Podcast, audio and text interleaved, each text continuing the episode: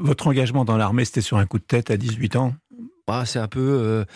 Euh, oui, c'était le fait de revenir euh, dans la cité euh, pour aller faire ces trois jours, de manquer un peu de, un peu de monnaie, et puis la famille avait connu toute l'aventure militaire, que ce soit mon, mon grand-père qui est devenu français avec la guerre de 14, que ce soit mon oncle, mon père, tout ça avait connu l'Indochine, l'Algérie, et j'avais l'impression qu'il ne parlait jamais de la guerre, mais il parlait de l'aventure des pays lointains. Et euh, je pense qu'à un moment donné, j'ai craqué, j'ai pas tourné la tête et, euh, et, je me suis engagé, quoi. Je veux dire, tout simplement. Vous avez connu la guerre au Liban?